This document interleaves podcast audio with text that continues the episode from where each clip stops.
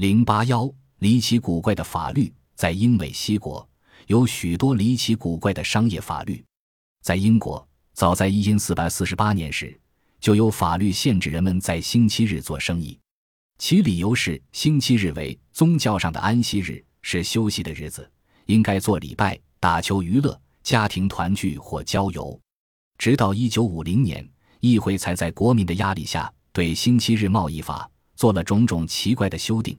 如星期日可以卖《花花公子》一类的杂志，因为它是期刊，但却不卖《圣经》，因为它是书。法律规定星期日不准卖书，肉铺不准卖猪排、牛排，但是鱼贩子可以卖腌鱼、熏鱼、新鲜鱼和炸土豆片不得出售，但可以卖中国食品。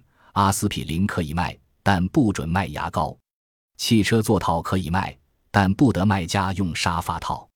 与英国的商业法律相比，美国的一些商业法律更稀奇古怪，有的甚至是荒诞不经的。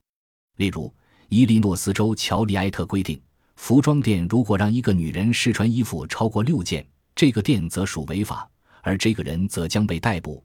亚拉巴马州的法律禁止妇女进入赌场，如被发现赌场，可将该女人逮捕，并搜取身上所有现款和饰物。宾夕尼亚州法律规定。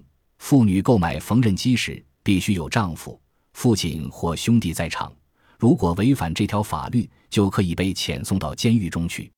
内布拉斯州的沃特鲁法律规定，上午七时至下午七时之间，理发店的理发师禁止吃洋葱。